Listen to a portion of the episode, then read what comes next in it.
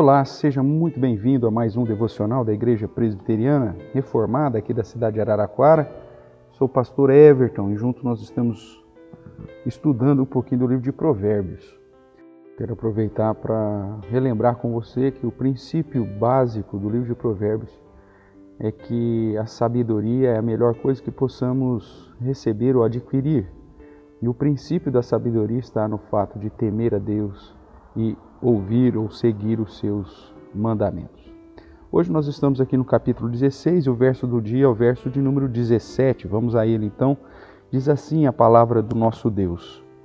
O caminho dos retos é desviar-se do mal, e o que guarda o seu caminho preserva a sua alma. Lembrando aqui que, em especial no Antigo Testamento, a alma é sinônimo de, de vida, né? Então a ideia que Salomão nos apresenta é que aquele que teme a Deus, aquele que obedece ao Senhor, ou seja, os retos, ele procura se desviar daquilo que é mal, ele procura se desviar, se afastar das práticas contrárias à palavra do Senhor e que, de certa forma,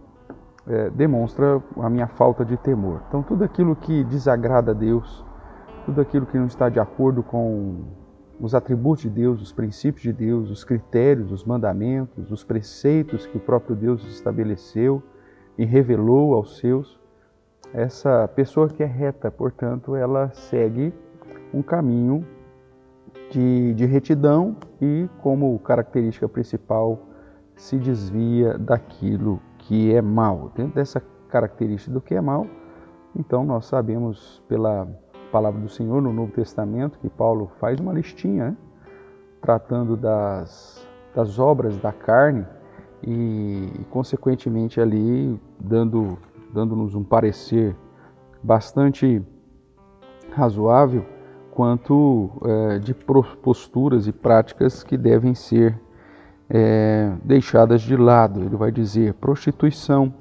impureza, lascívia, idolatria, feitiçarias, inimizades, porfias, ciúmes, iras, discórdias, dissensões, facções, invejas, bebedices, glutonarias e coisas semelhantes a estas, a respeito das quais eu vos declaro, como já outrora vos preveni, que não herdarão reino de Deus o que tais coisas praticam. Portanto, uh, tanto olhando para os dez mandamentos, né, os de, o decálogo, nós temos ali princípios morais, e olhando para listas como essa que o apóstolo Paulo cita, e depois reforçando as virtudes que devem ser é, praticadas, quando ele trata logo a seguir aqui em Gálatas, no capítulo 5, a partir do verso 22, sobre o fruto do Espírito, então nós temos um parecer uh, bíblico sobre o padrão daqueles que temem a Deus e,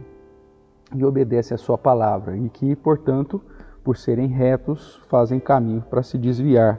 dessas posturas ou desviar-se daquilo que é mal, mesmo sabendo que a nossa inclinação, essa luta contra essas práticas é algo constante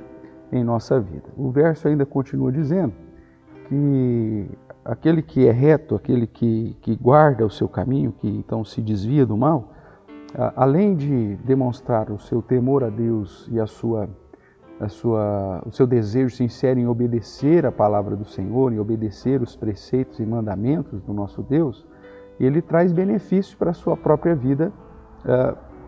tanto presente quanto vindoura. A ideia, mais uma vez, aqui da consequência natural daqueles que andam em retidão é justamente preservar a sua alma ou preservar a sua vida. Isso acaba é, conduzindo-nos então à ideia de, de estar em segurança, tanto na era presente quanto na perspectiva futura. Aqueles que andam em temor a Deus, em comunhão com Deus, em obediência ao Senhor, é, guardando a Sua palavra e, e seguindo seus preceitos, depositando a sua fé nos méritos do próprio Senhor Jesus Cristo, nosso Deus encarnado, esses obviamente vão desfrutar dessa segurança e vão caminhar de modo reto, se desviando daquilo que é mal. O que nós podemos aprender com isso, irmãos? Quanto mais comunhão com o Senhor, quanto mais intimidade com a palavra de Deus, quanto mais vida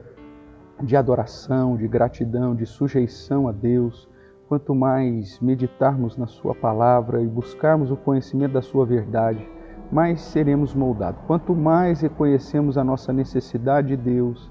e reconhecemos que a salvação não está em nós mesmos, nas nossas obras, mas na obra de Jesus Cristo e que, portanto, a salvação é pela graça aplicada a nós mediante uma fé que, inclusive, é presente de Deus para aqueles que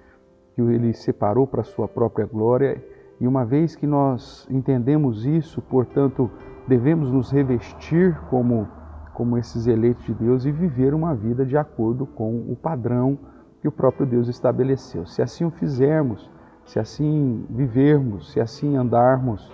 ah, a própria palavra do Senhor nos assegura tanto para a realidade de uma segurança agora, que isso evita problemas, o fato de andar corretamente já vai evitar uma série de problemas na minha vida, como também ah, no sentido da segurança de que o Senhor estará preservando-me até o dia final. Portanto, tenha um dia abençoado na presença do Senhor, que suas escolhas sejam escolhas em obediência, em temor a Deus e que seu caminhar possa ser é, um caminhar desviando daquilo que é mal e glorificando a Deus em cada uma das suas atitudes. Um forte abraço, fique com Deus e até o nosso próximo devocional, se o Senhor assim nos permitir. Fique em paz. Tchau, tchau.